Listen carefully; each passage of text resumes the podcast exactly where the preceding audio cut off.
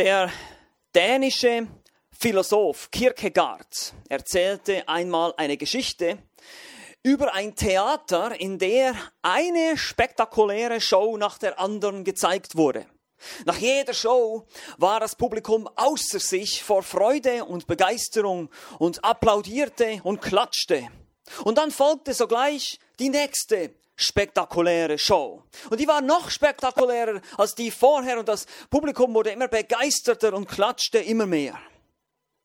Plötzlich kam der Manager des Theaters auf die Bühne, musste die gesamte Show unterbrechen, bat um Entschuldigung für die Unterbrechung und sagte, es tut mir leid, aber das Theaterhaus brennt.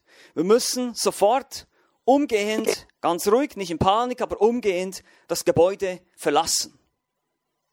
Das Publikum aber dachte nur, das sei jetzt der amüsanteste Programmpunkt, den sie je gehört haben und es donnerte von Applaus in dem ganzen Theatergebäude.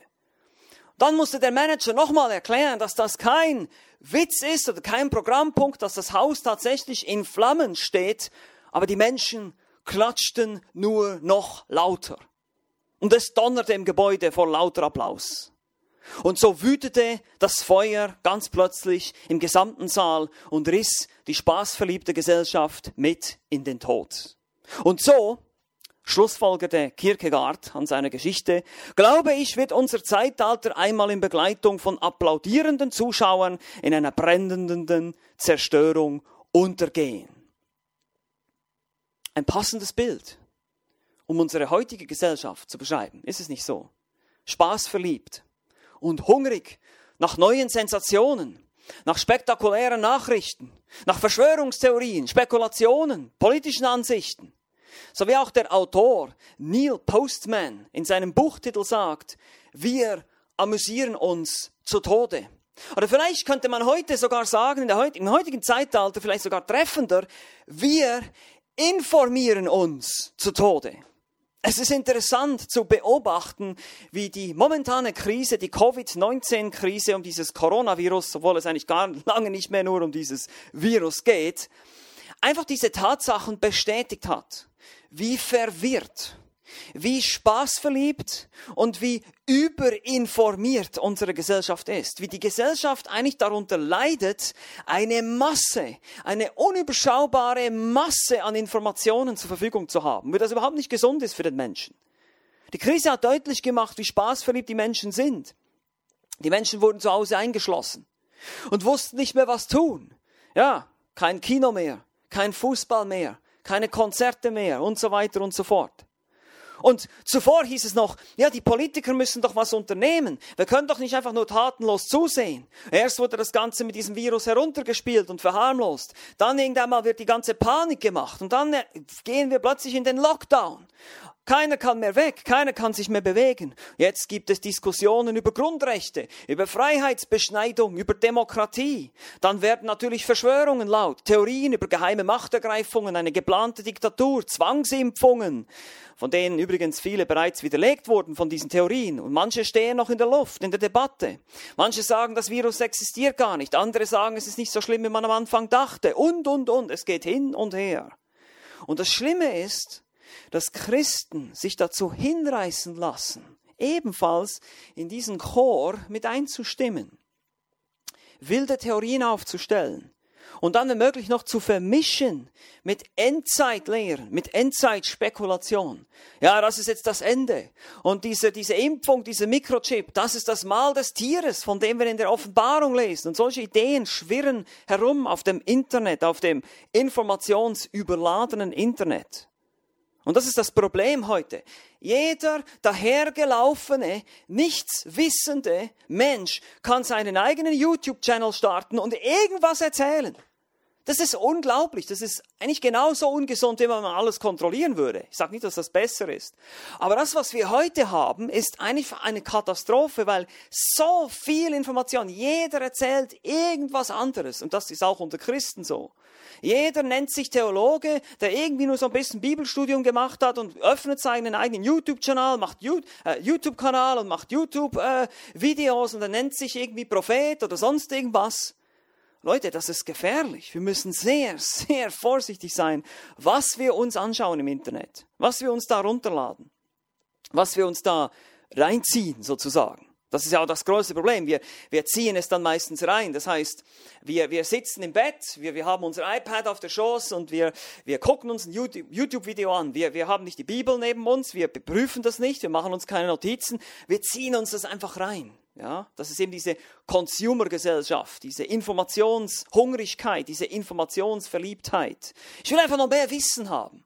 Ich will noch mehr lesen, noch mehr hören, noch mehr Predigten hören vielleicht sogar. Wir müssen vorsichtig sein. Und wir haben uns gemeinsam den letzten drei Predigten, vor allem in den letzten zweien, haben uns die Irrtümer der Thessalonicher angeschaut. Wir haben uns die Frage gestellt, könnte es sein, dass wir auch in der Schrift einen ähnlichen, eine ähnliche Situation finden, wo Menschen oder Christen, natürlich eine christliche Gemeinde, damit angefangen hat, ihre Umstände zu interpretieren und diese sozusagen als Schablone zu verwenden, um damit ihre Theologie zu formen. Nun, wir haben es gesehen. Wir haben gesehen, dass wenn wir alle Aussagen zunächst mal, die wir in 1. Thessalonischer Kapitel 4 und 5 und auch im 2. Thessalonischer Kapitel 2, wenn wir alle diese Aussagen zusammen sehen und wörtlich auslegen, also grammatisch, historisch interpretieren, wie wir das die letzten zwei Predigten ganz ausführlich gemacht haben, dann sehen wir, dass die Endzeitlehre genau die ist, die man auch die Vorentrückungslehre nennt. Paulus und die Thessalonicher haben eine ganz klare Erwartung, dass der Herr Jesus wiederkommt und seine Gemeinde entrückt. Nicht, dass er wiederkommt, um hier auf der Erde zu richten, wie seine Füße auf dem Ölberg stehen und das Gericht bringt. Nicht diese sichtbare Wiederkunft, sondern eine unsichtbare Wiederkunft, wo wir ihm entgegengerückt werden. Das sind offenbar zwei verschiedene Ereignisse. Das haben wir alles angeschaut. Wir haben auch gesehen, dass die Thessalonicher und der Paulus eben diese Erwartung hatten dass dieses Ereignis jederzeit geschehen könnte, dass das das nächste Ereignis ist auf dem Terminkalender Gottes. Die Empfänger hat eine klare Naherwartung, nennen wir das, dass Christus noch zu ihren Lebzeiten sie entrücken würde. Das haben wir anhand den Aussagen gesehen, die Paulus macht. So werden wir, die wir leben, ihnen entgegengerückt und so weiter. Wir haben verschiedene Aussagen angeschaut. Und der Grund, warum Paulus überhaupt schrieb, war, weil die Thessalonicher eben diesen Fehler gemacht haben. Sie interpretierten ihre Theologie durch die Umstände, anstatt ihre Umstände durch die Theologie zu interpretieren. Also das, was sie eigentlich wussten von Paulus, hätten sie auf die Umstände legen sollen und sagen, Moment, das kann nicht sein. Was wir uns jetzt hier vorstellen, das kann nicht sein, weil wir wissen ja, was die Bibel sagt. Wir wissen, was Paulus uns gelehrt hat. Heute können wir sagen, wir wissen, was die Bibel sagt. Aber sie haben es umgekehrt gemacht. Sie haben gesehen, Moment mal, Paulus hat gesagt, Jesus wird uns entrücken. Jetzt fangen an, die, einige Geschwister fangen jetzt an zu sterben. Die sterben uns hier alle weg. Werden die jetzt die Entrückung verpassen? Paulus sagt, nein, das ist nicht der Fall. Sie werden auferstehen, noch bevor ihr äh, verwandelt werdet, werden sie auferstehen und ihr werdet mit ihnen zusammen, wir, sagt er eben, wir, die wir leben, werden mit ihnen zusammen entrückt. Das könnt ihr alles nachlesen im 1. Thessalonische Kapitel 4, Verse 13 bis 18 habe ich angeschaut. Die, die, zweite Problematik war dann im zweiten Thessalonischer Brief. Paulus hat wahrscheinlich dann gehört, ja, die Thessalonicher haben sich wieder einigermaßen beruhigt, aber jetzt geht's weiter. Sie leiden unter Verfolgung, sie leiden unter Bedrängnisse und so kam es zu irgendwelchen komischen Prophetien, wahrscheinlich innerhalb der Gemeinde oder außerhalb der Gemeinde, man weiß es nicht genau. Paulus beschreibt es als durch Geist, durch Wort oder durch einen angeblichen Brief von uns. Das sehen wir im 2. Thessalonicher 2. Wurden sie in ihrer Gesinnung erschüttert, erschreckt. Warum? Weil sie dachten, der Tag des Herrn wäre da. Und wir haben uns ganz ausführlich damit beschäftigt, was der Tag des Herrn ist. Das ist diese Gerichtszeit. Es ist nicht nur ein Tag, sondern es ist eine längere Zeit des Gerichts. Eigentlich sind das die, ist es die Trübsalzeit, wie wir das auch nennen. Diese sieben Jahre der Trübsal, die nach der Entrückung losbrechen mit dem Auftreten des Antichristen, mit dem gesamten äh, mit dem religiösen Abfall und mit all den Dingen, die wir auch teilweise in der Endzeitrede Jesu eben finden. Deshalb haben wir die auch gemeinsam gelesen. Und sie dachten jetzt, wir haben es verpasst. Wir sind jetzt aus irgendeinem Grund da reingeraten in dieses Gericht. Und Paulus muss sie nochmal daran erinnern. Nein, das kann nicht sein. Denn wenn dieser Tag des Herrn, und wir haben gesehen, wie wir diese Verse zu verstehen haben, dass es nicht heißt, äh, dass zuerst der Abfall kommt und dann der Antichrist und dann kann erst der Tag des Herrn kommen, sondern Paulus sagt in diesen Versen, 1. Thessalonischer Kapitel 2, Verse 1 bis 2, sagt er ihnen eigentlich, wenn dieser Tag des Herrn wirklich jetzt am Geschehen wäre, dann würdet ihr Folgendes sehen. Zuerst ein Abfall und dann das Auftreten des Antichristen, des Menschen der Sünde nennt er ihn da.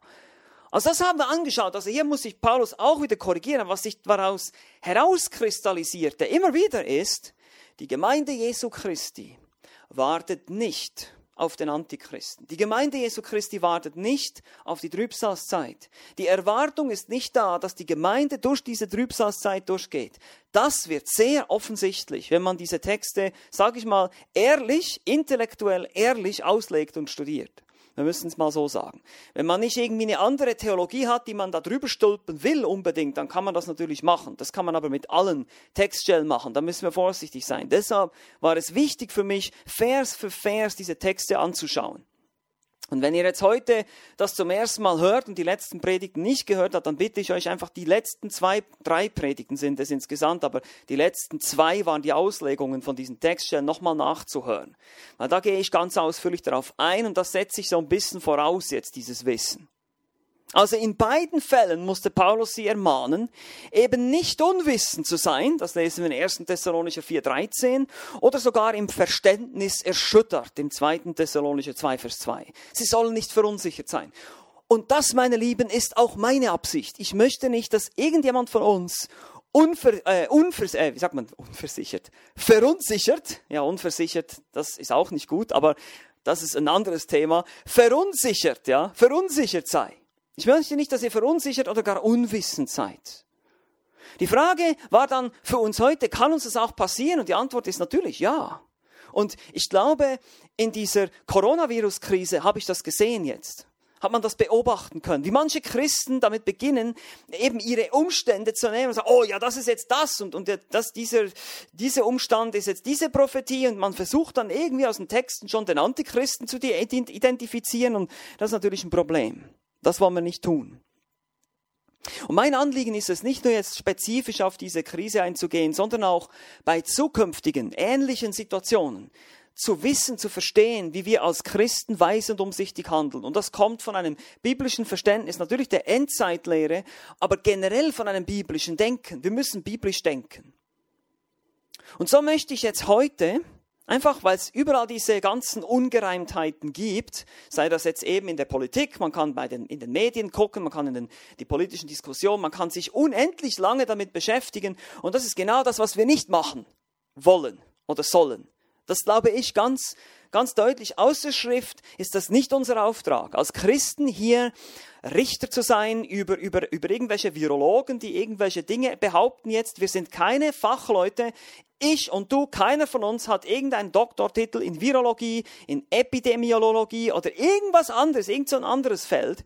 Wir, wir sind Theologen als Christen, okay? Wir sind Theologen. Das ist unser Fachgebiet hier, die Bibel. Und wir müssen bei der Bibel bleiben. Wir dürfen nicht darüber hinaus oder irgendwie andere. Natürlich müssen wir unsere Umstände auch irgendwie bewerten und wir müssen sie irgendwie wahrnehmen, aber wir müssen sehr, sehr vorsichtig sein.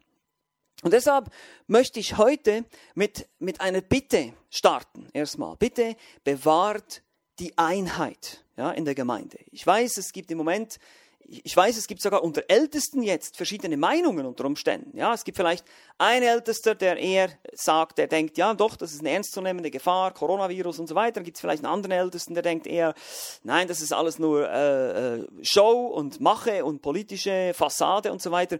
Und Verstehe mich nicht falsch. Ich, ich, ich verstehe alle Seiten, ich verstehe auch die Meinungen. Ich habe mir sehr viele auch Videos angeguckt und Artikel gelesen und so.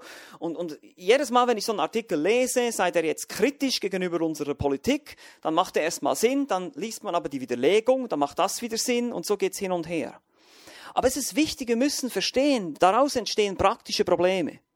Nehmen wir mal an, es gibt vielleicht jetzt einige bei uns, in der Gemeinde, die sich dann irgendwann mal gegen Covid-19 impfen lassen wollen. Ja, das kann ja sein, dass wir sagen, lass mich impfen.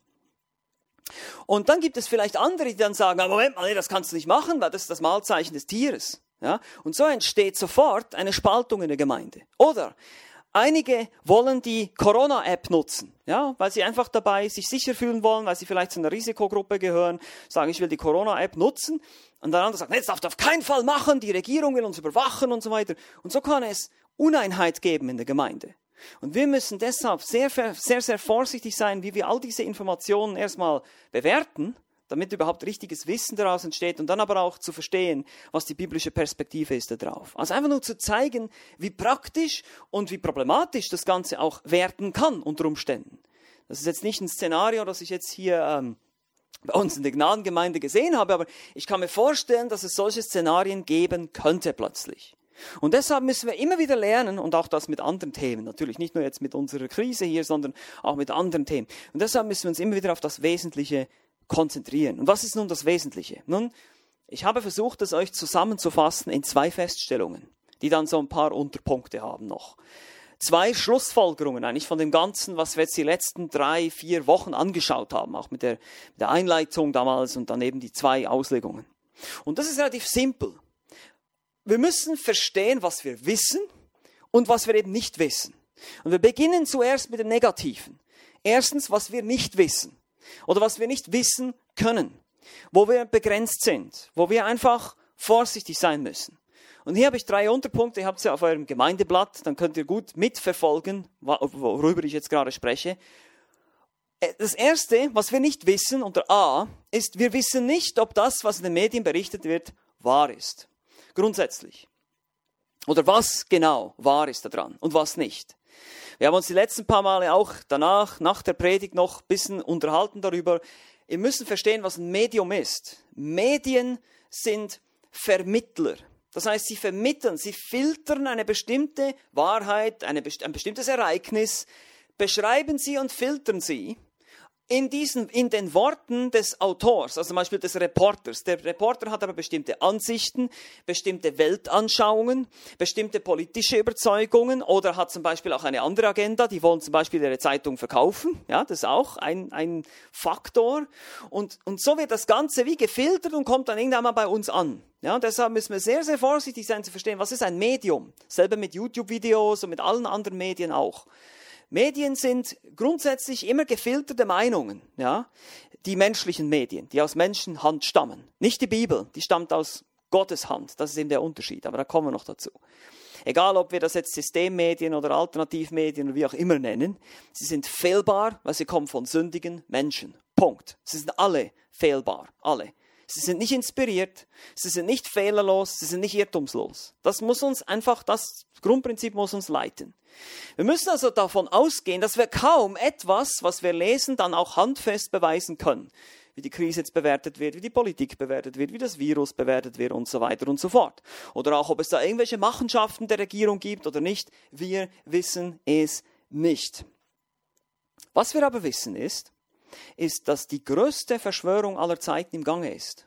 Und diese größte Verschwörung aller Zeiten hat im Garten Eden angefangen, als der Teufel gesagt hat, hat Gott wirklich gesagt? Und da hat die größte Verschwörung aller Zeiten angefangen. Und seitdem ist die im Gange. Das wissen wir.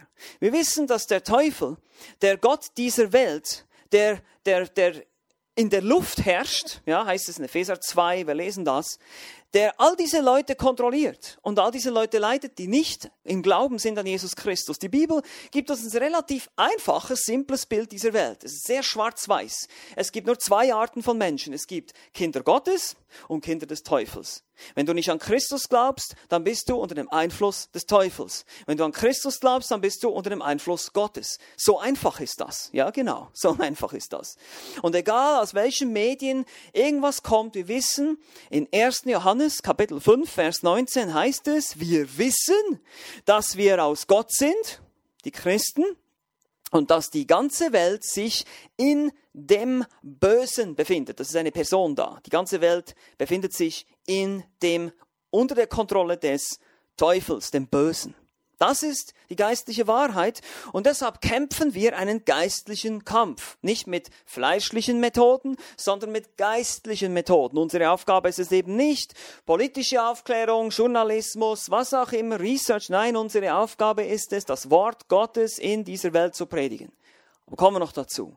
Wir wissen nicht, ob das, was in den Medien berichtet wird, wirklich wahr ist. Punkt B. Was wissen wir sonst noch nicht? Wir wissen nicht, ob das Ende jetzt gekommen ist. Diesen Punkt haben wir auch schon ausführlich behandelt. Wir haben die Spekulation der Endzeitprediger gesehen und gehört. Vielleicht einige von uns haben sich einige dieser Predigten angehört. Aber wir müssen verstehen, dass die Endzeit oder die letzten Tage bereits seit 2000 Jahren im Gange sind, okay? Das sagt 1. Johannes Kapitel 2 Vers 18. Wir sind in den letzten Tagen, schon seit 2000 Jahren. Und das habe ich euch auch schon gesagt, das sieht man auch bei Paulus im Thessalonischen Brief weil eben seit den letzten Tagen Christus jederzeit wiederkommen könnte. Das heißt, er hätte schon im ersten Jahrhundert wiederkommen können zu Lebzeiten von Paulus. Ohne jegliche Vorzeichen, ohne dass da irgendwas geschieht vorher, ohne dass Israel ein Staat wird, ohne dass sonst irgendwelche Dinge geschehen, ein erster Weltkrieg, ein zweiter Weltkrieg, das ist alles unnötig im Sinne von, dass Christus nicht hätte wiederkommen können. Er hätte jederzeit wiederkommen können und dann wäre die Trübsalzeit angebrochen. Die Gemeinde Jesu Christi wird in der Schrift nirgends gewarnt vor dem Antichristen. Ist euch das schon mal aufgefallen, wenn ihr mal alle Briefe durchlest? Ihr findet nirgends eine Warnung, passt auf, wenn ihr dann das seht oder das seht, eben außer bei den Thessalonischen, wo wir so ein bisschen das gesehen haben oder denken könnten, aber haben wir gesehen, dass das nicht so zu verstehen ist. Es ist eben der Punkt, wir sollen auf den Herrn warten. Wir sollen auf die Erfüllung seiner Verheißung warten. Ausschau halten nach dem Herrn. Und wenn Jesus seinen Jüngern sagte, in der Endzeitrede, sie sollen die Zeichen der Zeit erkennen, wie man beim Feigenbaum erkennt, dass er im Sommer, dass der Sommer nahe ist. Dann spricht er hier von dem Geschlecht. In Matthäus 24, 34, dieses Geschlecht wird nicht vergehen. Meine Lieben, wenn ihr euch die Endzeitrede, und vielleicht habt ihr die mal vor euch, die äh, Matthäus 24 und 25, dann müsst ihr euch bewusst sein, dass ab Vers 15 spricht er von der großen Trübsalzeit. In Vers 15 heißt es, wenn ihr nun den Gräuel der Verwüstung, von dem durch Daniel, den Propheten, geredet ist, stehen seht am heiligen Ort. Also er spricht von der Trübsalzeit. Und alles, was vor Vers 15 ist, das hat sich über die letzten 2000 Jahre abgespielt. Wir haben falsche Propheten gesehen, wir haben Kriege gesehen, wir haben Verfolgung gesehen, wir haben falsche Christusse gesehen, da gibt es unzählige. Und auch falsche Evangelien. Das erfüllt sich schon sehr lange. Das ist nichts Neues. Und natürlich, es nimmt an Intensität zu. Es geht natürlich immer mehr Richtung Ende, das wissen wir auch.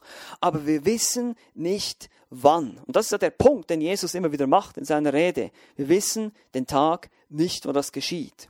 Und wir haben auch gesehen, wie das möglich ist, dass es einerseits für die Gläubigen keine Überraschung ist und auch für die Ungläubigen, die ja durch die Trübsalzeit gehen werden. Nun, für die Gläubigen ist es eine Überraschung, weil der Herr sie nämlich vorher entrückt und für die Ungläubigen ist es eine Überraschung, weil sie nicht damit rechnen, dass sie jetzt unter die Herrschaft des Antichristen kommen werden. Aber es gibt keine bestimmten Zeichen, die das einläuten müssen. Christus hätte schon vor 2000 Jahren zurückkehren können. Also vielleicht nicht ganz 2000, aber ihr wisst, was ich meine. Und jetzt Punkt C. Wir wissen nicht, ob unser technischer Fortschritt eine Rolle spielen wird in der Erfüllung biblischer Prophetie. Ich finde das ein interessanter Punkt, weil das habe ich auch immer wieder beobachtet, wie eben die Umstände plötzlich die Theologie formen. plötzlich heißt es, ja eben, siehst du, ähm, wir haben jetzt vor, vor 500 Jahren oder vor, vor 1000 Jahren hatten wir die Technologie nicht, zum Beispiel das, eine globale Regierung aufzurichten, wie das Internet. Oder eben, wir haben heute, die haben diese äh, Beispiele vielleicht schon auch gehört, dass der falsche Prophet in Offenbarung 13 einem Bildnis Leben einhauchen wird und dann denken viele, das könnte ein Hologramm sein oder ein Roboter oder sowas ähnliches. Und heute ist es ja so, dass wir sowieso schon auf Bilder schauen in unseren Smartphones, die sich bewegen. Ja, also die Technologie ist der Schlüssel vielleicht zu dem antichristlichen Weltreich. Oder eben die Technologie der Mikrochips, eben, die dann eingebaut werden. Das ist das Mahlzeichen des Tieres. Wir sehen Hinweise, dass es eben eventuell ein totalitäres System gibt, das kommt und ein Griff zur Macht der Politiker und, und, und. Und das ist gar nicht weit hergeholt. Das könnte alles kommen. Aber es ist erstens mal nicht das erste Mal, dass sowas geschieht, dass Machthaber Macht ergreifen und ein totalitäres System einführen. Wir sehen das römische Reich, ja, unter dem Kaiser Nero, das waren totalitäre Systeme. Wir sehen, ihr könnt mal die Weltgeschichte, ich habe so eine Grafik über die Weltgeschichte der verschiedenen Königreiche, wie viele totalitäre Systeme es schon gab und wo mittels Technologie, ja, die vielleicht ein bisschen weniger fortgeschritten in Anführungsstrichen ist als unsere, vielleicht ist unsere eben gar nicht so fortgeschritten, wie wir meinen, aber eben Leute unterdrückt werden mit Hilfe von Technologie. Das ist nichts Neues. Technologien werden benutzt, um abzuhören, um zu überwachen und so weiter. Das gab es alles schon. Das kann bedeuten, dass das antichristliche Reich vorbereitet wird, muss aber absolut nicht sein. Wir können es, es könnte sein, es kann aber auch nicht sein. Wie gesagt, wir wissen es nicht. Und das Interessante ist, wenn man einige Textstellen wirklich ehrlich und jetzt wieder hier mit, mit Ehrlichkeit, mit wörtlicher und grammatisch-historischer Auslegung auslegt, vor allem auch im Alten Testament, wie zum Beispiel die letzte Schlacht von Harmagedon beschrieben wird, kann man sogar vermuten, dass es ein Zurückwerfen in die Vergangenheit geben könnte. An einigen Stellen im Alten Testament, die die Trübsalzeit beschreiben, finden wir tatsächlich antike Kriegsgeräte. So finden wir zum Beispiel in Hesekiel 38 bis 39 wird davon berichtet, dass bei der letzten Schlacht am Ende der Trübsalzeit die Heere des Antichristen geschlagen werden. Da wird von Schildern, von Schwertern, von Pfeil und Bogen gesprochen. Aber auch von Pferden, Maultieren und Kamelen. Hesekiel 38, 4 bis 5 und Vers 21, Hesekiel 39, 3. Oder auch in Zacharia Kapitel 14, Vers 15 finden wir solche Aussagen.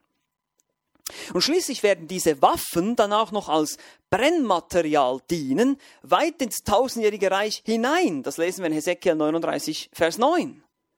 Nun könnte natürlich einer sagen, na ja gut, äh, die wussten damals natürlich nicht, was Panzer und Raketen und Schusswaffen und Computer sind. Ja, das kann sein. Aber zumindest ist das die natürlichere Auslegung, wenn wir sagen, wir gehen jetzt eben hier nicht davon aus, dass diese Technologien noch existieren, sondern dass sie vielleicht durch die ganzen Katastrophen dieser Gerichtszeit, die, die heutige Technologie, eben auch Strom und Treibstoffe und Computer einfach völlig unbrauchbar geworden sind. Daher musste man sozusagen wieder zu antikeren Formen der Kriegsführung greifen, eben zu Pferden, Schwertern und Lanzen. Weil diese Katastrophen, die werden uns beschrieben in der Trübsalzeit. Wenn ihr mal euch die Zeit nehmen wollt, könnt ihr mal Offenbarung Kapitel 6 und Kapitel 7 durchlesen. Da werden die Siegelgerichte und, und auch die äh, Trompeten, also die Posaunengerichte beschrieben. Und das ist zu Beginn der Trübsalzeit. Das ist zu Beginn dieser, dieser großen äh, Zeit des Gerichts. Und, und in der Mitte dieser Trübsalzeit wird dann der Antichrist eben auftreten. Aber Gott wird beginnen, sein Gericht über diese Welt zu bringen. Es gibt zunächst mal eine globale Hungerkatastrophe in den Versen 4 bis 6. Äh, zunächst gibt es ein Abschlachten, das gibt es auch noch. Der Friede wird weggenommen und sie schlachten sich gegenseitig ab in Vers 4 und dann gibt es globale Hungerkatastrophen. Und meine Lieben, das sind dann 25 Prozent der Weltbevölkerung, die da sterben. Das ist nicht nur so wie jetzt. Das ist viel, viel schlimmer, viel, viel globaler, viel, viel extremer. An Hungersnot, an Schwert, wohl auch Seuchen, äh, andere Übersetzungen sagen Pest oder Tod, aber das sind wahrscheinlich auch Krankheiten dann, die einiges schlimmer sind als unser Coronavirus. Und beim sechsten Siegel angekommen, schließlich geschieht ein weiteres weltweites Erdbeben, Vulkanausbrüche, die wahrscheinlich die Atmosphäre verdunkeln, die Sonne wird schwarz, heißt es da. Die Sterne, die vom Himmel fallen, da kann, könnte sein, dass es Meteoritenhagel ist, irgendwas kommt vom Himmel runter. Berge und Inseln werden von ihren Stellen gerückt, heißt es in Versen 12 bis 14. Glaubt ihr, dass dann von unseren Computern unserer so anfälligen, empfindlichen Technologie noch irgendwas übrig sein wird. Ich glaube nicht. Das wird nicht mehr funktionieren, das Zeug. Die, die, Panzer, die werden alle stehen bleiben. Da ist kein Treibstoff mehr, da kann kein Öl mehr geliefert werden. Ihr habt ja jetzt schon gesehen, dass, wie schnell es geht, dass kein Klopapier mehr da ist. Ja? Also ver, ver, vergleicht das mal hoch 10, hoch 20. Und daher auch das Malzeichen, welches dann übrigens erst im Kapitel 13 der Offenbarung erscheint, das Malzeichen kommt nicht vorher. In Kapitel 13 der Offenbarung lesen wir davon, von dem Tier und von dem, also von dem Antichristen, von dem falschen Propheten. Und wie sie dann dieses Malzeichen bringen oder auch das Bild, das dann lebendig wird und angebetet wird, das ist wohl kaum ein Hologramm oder ein Bildschirm. Die sind alle kaputt. Das Bild des Tieres wird ein Geist oder ein Atem gegeben, heißt es in Offenbarung 13, 15. Das hört sich für mich eher nach Okkultismus an, nach, nach Zauberei. Wir müssen, wir müssen uns auch bewusst werden, dass in der Trübsalzeit werden viel mehr dämonische Aktivitäten stattfinden als jetzt in dieser Zeit. Wir lesen von Heuschrecken mit Menschengesichtern, Dämonen aus dem Abgrund und so weiter. Lest das mal alles durch. Das ist ziemlich heftig. Da wird es viel Okkultes geben, viel Übernatürliches, was man nicht durch unsere Technologie erklären kann. Und einige übersehen auch, dass äh, nicht nur die Gottlosen ein Malzeichen haben, sondern sogar einige Gläubige nämlich die 144.000 Juden, die als Missionare in dieser Zeit wirken werden, die tragen den Namen des Vaters auf ihren Stirnen, heißt es da in Offenbarung 14.1 oder auch Offenbarung 7. Und dieses Malzeichen ist offenbar symbolisch zu verstehen. Ja, das ist vielleicht nicht so eine Schrift hier auf der Stirn, sondern das bedeutet Zugehörigkeit, das bedeutet Hingabe, das bedeutet Anbetung. Also kann es sogar sein, dass das Malzeichen des Antichristen ebenfalls nur symbolisch zu verstehen ist. Wiederum, wir wissen es nicht. Und selbst wenn es ein tatsächliches Malzeichen ist, ebenso ein Tattoo, wörtlich ein Brandmal, eigentlich aus dem Griechischen, dann sagt zum Beispiel der Kommentator Arnold Fruchtenbaum in seinem äh, Handbuch der biblischen Prophetie, dass es zum Beispiel kein Kreditsystem sein kann. Weil bei einem Kreditsystem haben alle andere Nummern, aber jeder wird dieselbe Nummer haben, nämlich die 666. Und diese Nummer wird im Zusammenhang mit dem Namen des Tieres stehen, Ihr habt es sicher auch schon gehört, die, die Buchstaben des hebräischen Alphabets haben äh, Zahlenwerte und so kann man wahrscheinlich diese Zahl dann irgendwie errechnen anhand des, anhand des Namens. Aber der Punkt ist hier, wir wissen das nicht. Das ist alles für diese Generation, die diese Dinge alles sehen wird und eben nicht vergehen wird, wie Jesus das gesagt hat. Diese Generation, die da in der Trübsalzeit lebt. Und die werden das auch sehen können und errechnen können, diejenigen, die erwählt sind und gerettet werden oder eben Märtyrer werden. Aber jetzt im Moment können wir es nicht wissen und wir sollen es nicht wissen. Gut, jetzt ist noch die Frage, ja, was wissen wir denn dann? Nun, das sind einige Dinge, die wir wissen. Und das ist unser zweiter Punkt heute, was wir wissen. Jetzt kommen wir zu Punkt zwei. Was wir wissen. Was können wir wissen? Okay, dazu gibt es wieder fünf Unterpunkte. Die gehen wir jetzt relativ schnell durch. Aber es ist wichtig, das einfach festzumachen hier. Unterpunkt A. Gottes Wort als einzige Quelle der Wahrheit. Meine Lieben, es ist wichtig zu verstehen, wie ich schon zu Anfang sagte, wie begrenzt der Mensch ist wie abhängig der Mensch ist von Informationen, von Dingen, die von außen kommen. Wir denken, ja, wir können selber denken, ich bin selber schlau und ich bin selber erwachsen. Nein, sind wir nicht. Wir sind sehr abhängig, wir sind sehr empfindlich, wir sind sehr fragil, wie sagt man so, äh, empfindlich. Einfach leicht zu töten, leicht untergehen, leicht verirrt, leicht verwirrt, leicht irregeführt. Ja, das sehen wir bei Adam und Eva, das sehen wir in der ganzen Geschichte der Bibel. Wenn wir die Bibel lesen, sehen wir, wie schnell die Menschen sich sich doch von Gott abwenden und irgendwelchen Götzen nachlaufen. Kaum ist Mose mal einige Tage auf dem Berg Sinai, bauen die sich schon ein goldenes Kalb. Das ist einfach nicht zu fassen. Und genauso sind wir alle. Wir sind total leichtgläubig und leicht zu verirren und zu beeinflussen. Und deshalb müssen wir unbedingt verstehen, dass Gottes Wort und Gottes Wort allein die Quelle für Wahrheit ist. Jesus hat gesagt, ich bin der Weg und die Wahrheit. Die Wahrheit schlechthin. Es gibt keine andere.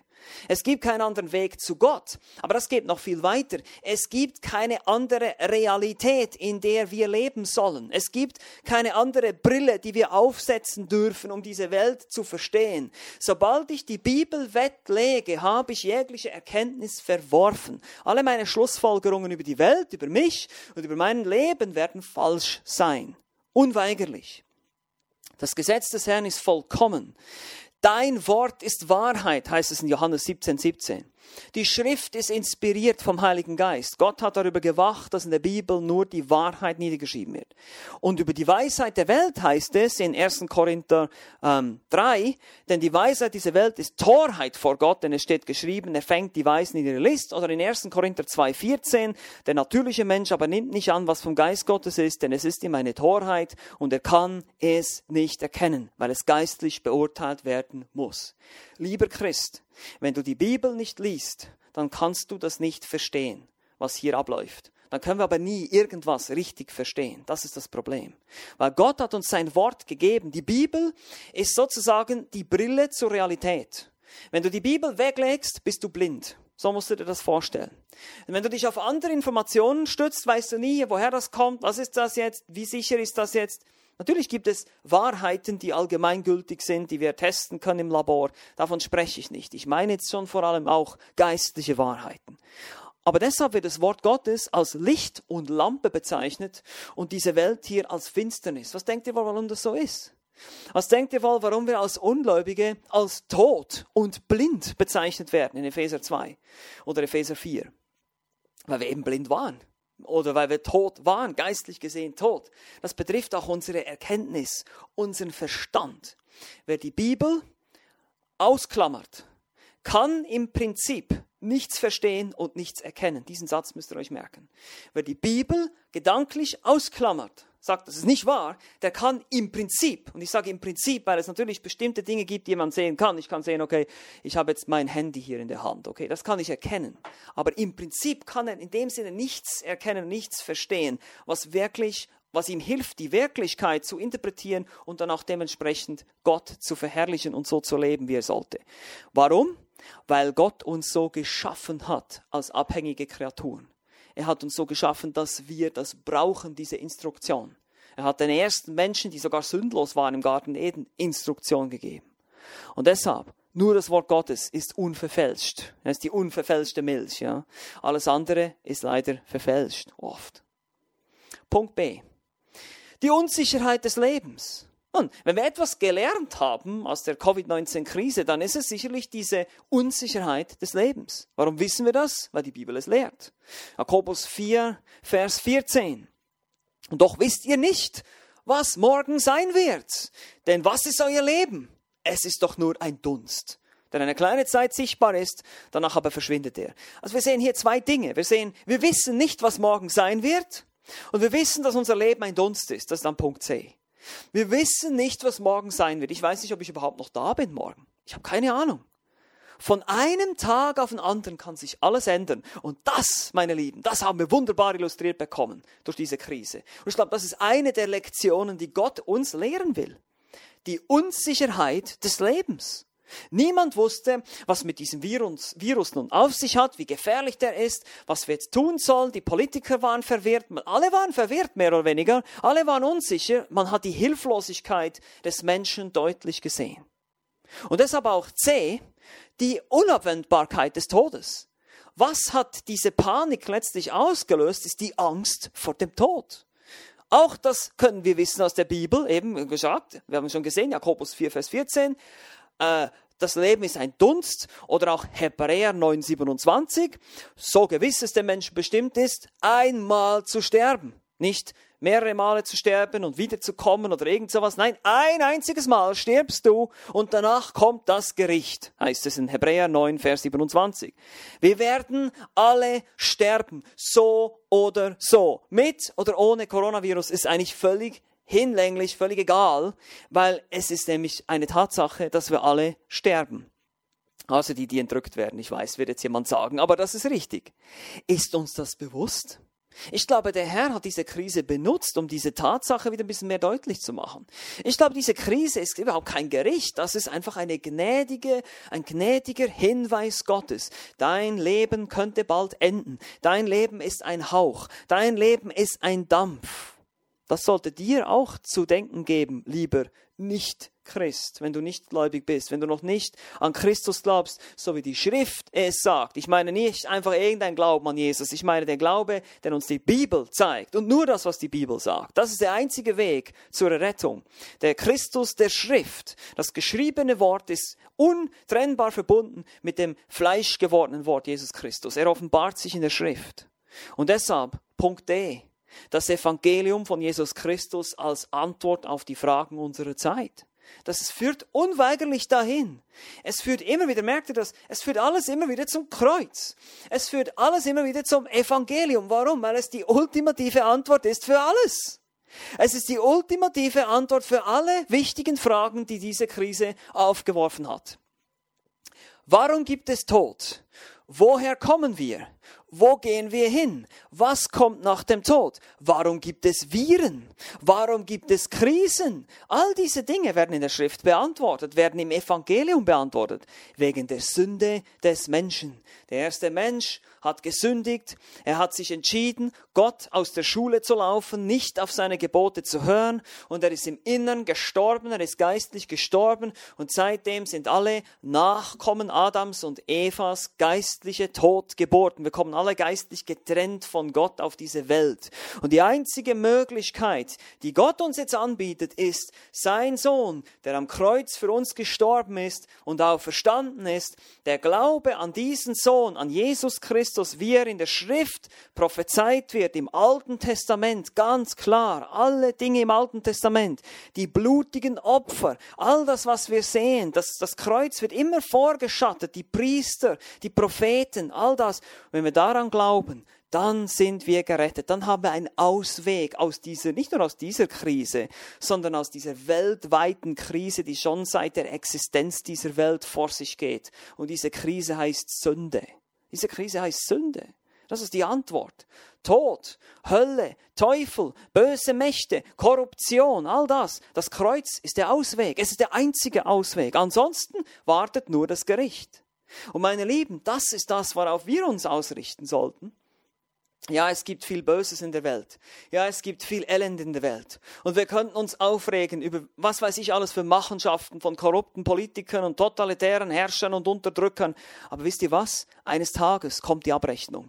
Eines Tages kommt das Gericht. Der allmächtige, der heilige Gott wird alles und jeden vor Gericht bringen. Es gibt kein Entkommen. Keiner kann davonkommen. Keiner kann schmieren. Keiner kann Geld bezahlen, um irgendwie sich einen teuren Anwalt zu leisten und hier rauszukommen aus diesem Gericht. Nein, geht nicht. Es gibt nur einen Ausweg. Christus. Und das ist genau die Botschaft, die wir dieser Welt jetzt verkündigen müssen. Deshalb, Christus sagte, ich bin der Weg und die Wahrheit und das Leben. Eben kein Tod, sondern Leben. Niemand kommt zum Vater als nur durch mich. Johannes 14, Vers 6. Und deshalb, Punkt E, Gottes Souveränität als einzige Quelle der Sicherheit. Gott ist souverän. Er ist der Herr. Er sitzt auf dem Thron. Er bringt die Krise, er bringt den Virus, er nimmt ihn wieder weg, wie es ihm gefällt. Und zwar nur, um uns etwas zu zeigen um der Welt etwas zu zeigen, um die Welt wiederum mehr auf das Evangelium hinzuweisen. Alle Dinge sind von ihm und durch ihn und für ihn geschaffen, heißt es in Römer 11:36. Verstehen wir das? Verstehen wir sogar, dass Gottes Programm mit dieser Welt die Gemeinde ist im Moment. Wir, sind, wir befinden uns jetzt im Gemeindezeitalter. Er will durch seine Gemeinde Menschen erreichen. Er will durch dich und mich Menschen erreichen. Das ist der Grund, warum die Dinge geschehen in dieser Welt. Die geschehen, die geschehen um unseren Willen. Warum? Weiß ich das? Weil die Bibel das sagt. Römer 8, 28. Wir wissen aber, dass denen, die Gott lieben, das sind die Christen, alle Dinge zum Besten dienen. Ja, wir zitieren diesen Vers immer, äh, wenn wir Umstände sehen um uns herum, die uns irgendwie beschäftigen und Sorgen machen. Aber meine Lieben, wir müssen diesen Vers mal ein bisschen umdrehen und sagen, Moment mal, diese Dinge geschehen um deren Willen, die Gott liebt. Er bringt diese Dinge, die dienen uns zum Besten. Irgendwie haben sie einen heiligen Einfluss. Vielleicht bewirken sie Buße in deinem Leben, vielleicht sonst irgendwas, aber das Evangelium wird verkündigt, die Gemeinde wird gebaut und so fokussieren wir uns auf diesen, auf diesen Auftrag. Also, was tun wir jetzt? Anwendung. Was tun wir jetzt? Ich beginne mal damit, was wir nicht tun. Wir rebellieren nicht, wir lästern nicht. Jedermann ordnet sich den Obrigkeiten unter, die über ihn gesetzt sind. Römer Kapitel 13, Vers 1. Was immer der Staat uns auferlegt, das werden wir tun. Außer es sei eine klare Sünde. Außer es wird von uns verlangt, wir dürfen das Evangelium nicht mehr predigen. Dann ist es eine andere Geschichte. Aber wenn der Staat uns wegen einer Pandemie, um die allgemeine Sicherheit der Menschen zu gewährleisten, die Gottesdienste abstellt, lassen wir uns das gefallen. Oder auch wenn eine Impfung kommt oder sonst irgendwas. Wir lästern nicht, wir rebellieren nicht. Manche Christen wurden sogar den Löwen zum Fraß vorgeworfen. Wir, was, was haben wir schon hier? Also, wir lehnen uns nicht auf, wir werden nicht zu Revolutionären, sondern zweitens, was tun wir als Christen? Das sind jetzt die Anwendungen hier.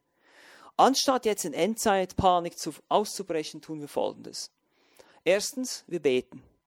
Wir beten für die Obrigkeit. 1. Timotheus 2, Vers 1 bis 2. Wisst ihr, es ist nicht so einfach zu regieren. Hätte man keinen Lockdown verordnet und hätte man die Freiheit gewährt und hätte sich das Virus ausgebreitet, dann hätten, jetzt, hätten wir jetzt andere Demonstranten auf der Straße, die auch wegen irgendwas meckern. Jetzt hat man den Lockdown gebracht, jetzt gehen die Leute wegen Freiheitsberaubung auf die Straße. Das ist nicht so einfach. Aber wir müssen beten für die Regierung. Auch, dass sie Buße tun. Vielleicht müssen wir aber selber Buße tun. Das ist das Nächste. Wir tun Buße. Selbstprüfung. Gott sendet Leiden, Krisen, damit wir uns prüfen. Steht auch in der Bibel. Vielleicht beten wir zu wenig für unsere Regierung. Könnte das sein, dass deshalb dieses ganze Chaos ausgebrochen ist? Oder wir ordnen uns eben unter. Gott hat die Regierung über uns eingesetzt. Wir lassen nicht zu, dass wir uns irgendwie auf die Seite irgendwelche Verschwörer, Spekulanten oder sonst irgendwelchen Leuten, die sich gegen die Regierung auflehnen. Wir müssen nicht mit allem einverstanden sein, was die Regierung sagt, überhaupt nicht. Aber wir ordnen uns unter. Und wir evangelisieren. Wir gehen unserer Aufgabe nach als Christen. Das ist unsere Aufgabe. Die Gemeinde ist in der Welt, um dieses Zeugnis für Jesus Christus aufzurichten. Wir sind eine Botschaft des Himmels auf Erden. Wir haben nichts zu tun mit all diesen Dingen, die hier vor sich gehen. Nur, dass wir uns einfügen, dass wir versuchen, uns unterzuordnen, möglichst angenehme und einfache Bürger zu sein, mit jedem Frieden zu haben, soweit es an uns liegt und so weiter. Das sind die Prinzipien, die uns in der Schrift gegeben werden. Und dann verkündigen wir Gottes Wort. Wir verkündigen die einzige Antwort an eine sterbende Welt. Jesus Christus. Wir kämpfen den geistlichen Kampf mit geistlichen Waffen. Nicht mit Politik, nicht mit Journalismus, nicht mit Endzeitpanik, sondern nur mit Gottes ewigem Wort. Amen. Lasst uns noch gemeinsam beten. Vater im Himmel, wir danken dir, dass du uns in deinem Wort eine solch wunderbare und klare Perspektive gibst, auf die wir uns ausrichten können, auf die wir uns fokussieren können, auch was unsere Aufgabe ist als Gemeinde, als Christen in dieser Welt. Wir danken dir für diese momentane Krise. Wir preisen dich dafür. Wir wissen, dass es deinen Absichten dienen wird. Dass es deinen Absichten mit der Gemeinde dienen wird. Dass es vielleicht Heiligung, vielleicht Reinigung, vielleicht Evangelisation verstärken wird. Was wissen wir schon? Aber du bist souverän. Du sitzt auf dem Thron und du führst deinen Plan aus, wie du es vorher bestimmt hast.